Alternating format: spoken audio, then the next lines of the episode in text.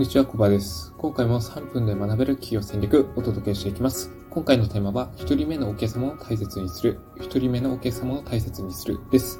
で、えっ、ー、と、起業してからお客様と取引する機会っていうのがやってくると思うんですけど、まあ、その時に、あの、大切な心構えをお伝えしていこうと思います。で、えっ、ー、と、お客さんを、と契約することになった時は、とにかく、大切にしましょうということです。まあ、当たり前っちゃ当たり前のことなんですけど、まあ、特に一人目のお客さんっていうのは、まあ、すごく、うん、やっぱり獲得するのが難しいわけです。あの、大きくて重い岩を動かすようなイメージです。最初はもう、とにかく頑張っても、なかなか動かないですけど、なんか、やっぱそれでも、動かせたら軌道に乗っていく、こう、機会を得られたわけなので、まあ、そこを不意にせず、ちゃんとえ、気持ちを引き締めて、え、サービス、商品を提供していく必要があるというわけですね。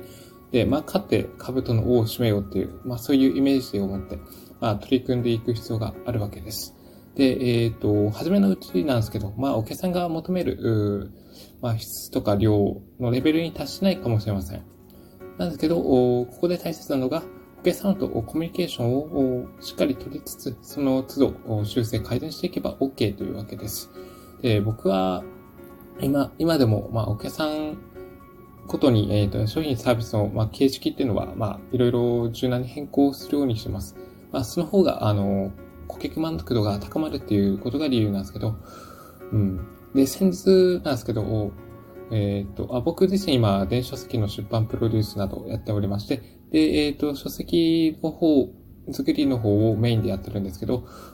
先日お客さんの方から、まあ、漫画形式の書籍を作ってほしいっていう風な依頼がありまして、で、僕自身漫画形式のものってこれまで一度も作ったことなくて、まあ、できるのかなっていう風にちょっと不安を感じてました。ですけど、やっぱりお客さんがどうしてもご自身の、あの、ブランディングを強めていきたいっていう願望が強かったようなので、まあ、その漫画形式を作ってほしいという依頼を受けることにしました。まあ、どうしてもコスト的にもかさんでしまったりとか、手間暇かかるので、まあ、断りたいなと 正直思ってたんですけど、まあ、お客さんのことを、将来のことを思えば、まあ、ここは、まあ、えー、サービス提供する決断をしたわけです。まあ、これも一人目のお客さんというか、まあ、目の前のお客さんを大切にするっていう心構えがあったからこそ、えー、まあ、価値提供できるのかなというふうに感じています。まあ、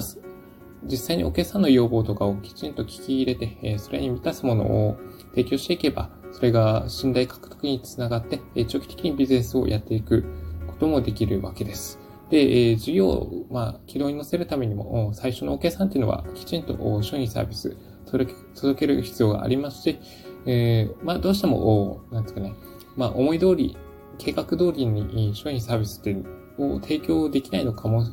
しれません。まあ、それは、あの、商品サービスの作成段階において、お客さんの方から、まあ、ここはこうしてほしいという、まあ、変更依頼とかあったりするわけです。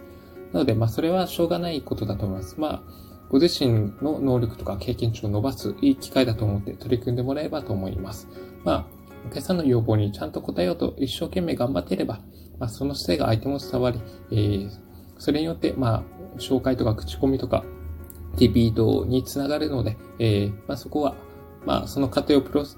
セスですね、を楽しみながらあ仕事をやってもらえればと思います。えー、というわけで、えー、今回のテーマはここでおしまいにします。今回のテーマは、えー、一人目のお客様を大切にする、一人目のお客様を大切にするでした。えー、ここまでご清聴いただきありがとうございました。